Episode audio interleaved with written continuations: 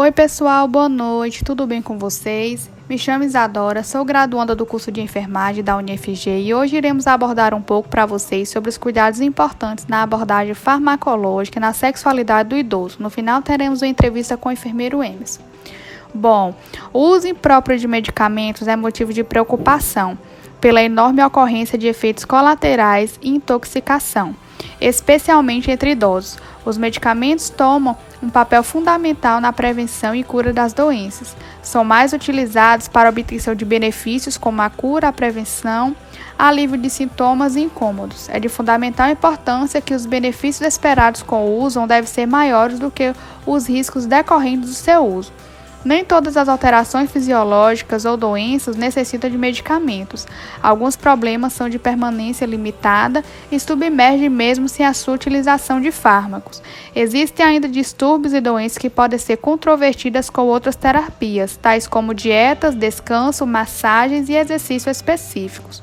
Para muitos, a velhice ainda é tida como sinônimo de incapacidade física ou mental, transformando o idoso em um sujeito improdutivo, incapaz e dependente, mesmo diante de tantas perdas que ocorrem na fase da vida, como a perda do vigor físico, da saúde e da autonomia.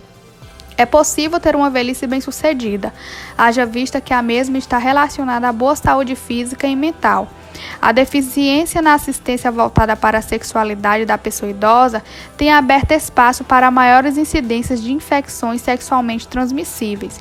As campanhas de prevenção estão voltadas para os jovens e adultos, esquecendo que o idoso também possui interesses sexuais e, em vista disso, também estão susceptíveis às infecções sexuais. É aqui que o enfermeiro tem um papel fundamental no processo de orientação desses idosos e da população no geral, devendo esclarecer suas dúvidas acerca de como se dá o desenvolvimento da doença, modo de transmissão e formas de prevenção, além de outros questionamentos que possam surgir. Agora minha colega Dilma vai entrevistar o enfermeiro Emerson sobre os cuidados de enfermagem e quais orientações devem ser passadas para os idosos. Boa noite, Isadora. Boa noite, colegas. Estou aqui com o enfermeiro Emerson, que irá explicar um pouco para a gente sobre os cuidados importantes na abordagem farmacológica na sexualidade do idoso. Boa noite, Emerson. Boa noite. Como podemos evitar alguns tipos de problema com o uso de medicamentos em casa? Efetuar o uso de medicamentos em casa envolve uma série de fatores, tais como armazenamento, a maneira correta de como o medicamento deve ser administrado conforme a prescrição médica. Além de ser crucial que todo paciente se atente quanto à data de validade do remédio. Neste contexto, todo medicamento deve ser manuseado perante orientações de um profissional da saúde, visto que, desta maneira, é possível evitar que o paciente provoque em si mesmo uma intoxicação medicamentosa. Portanto, se faz necessário que todo paciente receba orientações quanto aos horários de cada medicamento que deve ser administrado, além de ser imprescindível separar e ou distinguir os medicamentos que possuem a, a embalagem. Caso o paciente na terceira idade comece a fazer uso da Viagra, quais os cuidados e efeitos colaterais que a equipe de enfermagem deve observar com, como alerta para o tratamento da disfunção erétil? Vale ressaltar que todo e qualquer medicamento é, deve ser administrado sob a prescrição médica. Isto posto, o uso do Viagra deve ser realizado com muita cautela pelo homem.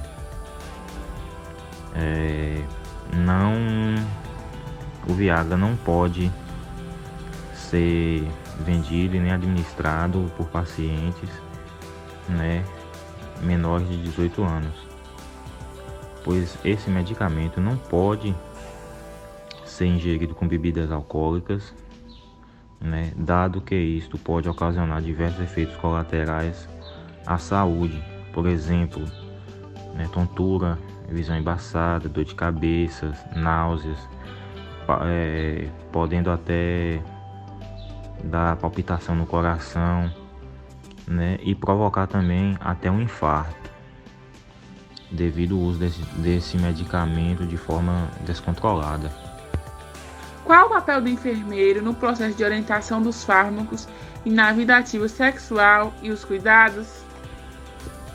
Nós enfermeiros devemos sempre ficar atentos nas orientações de cada medicamento, de cada método contraceptivo para as pessoas que têm a, a vida sexualmente ativa, qual o melhor método a ser usado, como deve ser usado, se a pessoa vai se sentir bem com esse método que eles irão utilizar. Se o enfermeiro e o paciente ele tiver um bom diálogo, uma boa conversa, o paciente vai se sentir confiável né, no método que vai ser utilizado né, e ele vai ter aquele, até, aquele vai ter aquele laço de, vamos dizer assim, uma certa amizade, de aceitação pela palavra que o enfermeiro acaba dando para cada paciente. Obrigada, Emerson. Obrigada, colegas. Tenha uma boa noite.